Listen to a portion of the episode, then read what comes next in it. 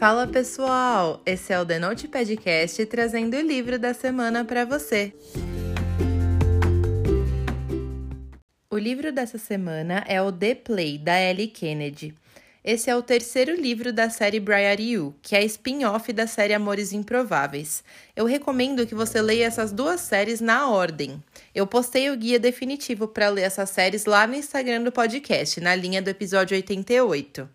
The Play conta a história do Hunter, que depois de ter sentido na pele todas as consequências desastrosas de ter tido um longo período de pegação desenfreada na última temporada de hockey, decidiu iniciar o celibato. Ele, como capitão do time, tem que ser o exemplo de seriedade e comprometimento com o time, ou seja, o contrário do desastre do ano passado. Quanto a ter amigas, isso não gera nenhum problema, então ele não vê nenhum impedimento em se aproximar da Demi, que apesar de ser linda e super inteligente, tem namorado, o que afasta ainda mais a tentação de algo mais. Três meses se passam e a Demi fica solteira e à procura de alguém novo para esquecer do passado. E o Hunter parece ser a presa perfeita. Ainda mais quando eles estão presos juntos num projeto da faculdade pelo resto do ano. Será que o celibato vai vencer a força da atração dos dois?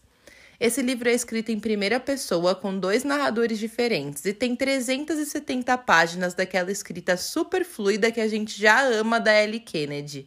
Eu acho incrível que esse foi o sétimo livro que eu já li dessa autora, com praticamente o mesmo formato e com o mesmo tipo de enredo, e eu simplesmente não me canso das histórias dela. Eu já tô até preocupada de só ter mais um livro dessa série publicado aqui no Brasil, porque eu vou ficar órfã dela em breve. Esses livros da Ellie são aquele típico tipo de livro bom para quando você tá precisando de algo bem leve e divertido e que não tem uma carga dramática alta. Esses livros são simplesmente perfeitos para esse tipo de momento. Em The Play, a gente encontra uma trama de Friends to Lovers muitíssimo bem trabalhada, com aquele toquezinho de clichê em que o casal é escolhido para fazer um trabalho da faculdade juntos, sabe? Aff, gente, eu amo demais. A minha nota para esse livro é 10. Eu me diverti muito com essa leitura e com esses personagens sensacionais. Eu amei ver que, de novo, a Ellie caprichou nas personagens femininas de Briar You. É incrível como elas são super empoderadas, decididas e maduras. Eu tô amando essa vibe de união entre as meninas e foi possível notar isso mesmo com a Demi, que tem mais amigos homens do que mulheres. Foi incrível. Lembrando que esse livro tem cenas hot, então a classificação indicativa é para maiores de 18 anos, tá? Eu li esse livro na versão física e eu paguei R$ 22,45 nele. Sempre tem promo na Amazon, vale a pena ficar de olho. Agora vem a parte com spoiler, e se você não quiser saber os detalhes específicos do livro, é melhor a gente dar tchau por aqui. Depois que você lê, me conta o que você achou. Eu já tenho que dizer logo aqui no começo que aquele namorado da Demi nunca me desceu. Principalmente depois de a gente ficar sabendo que ela já desconfiava dele, sabe? Onde tem fumaça tem fogo, gente, não tem erro, pode acreditar. Eu já fiquei com ranço dele desde o começo e quando ela vai na casa da Corine e pede a senha do Wi-Fi, eu já saquei ali naquele momento que esse ia ser o motivo do término do namoro da Demi. Inclusive, eu tava ansiosa por esse momento. Eu amei demais a confiança dos personagens desse livro. Por mais que um ficasse constantemente zoando o outro naquela relação de amizade deles, eles nunca ficavam abalados com os comentários ácidos um do outro.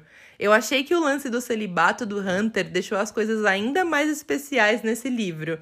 Criou toda uma aura de que era proibido rolar algo entre os dois, e isso fez a química entre eles se multiplicar.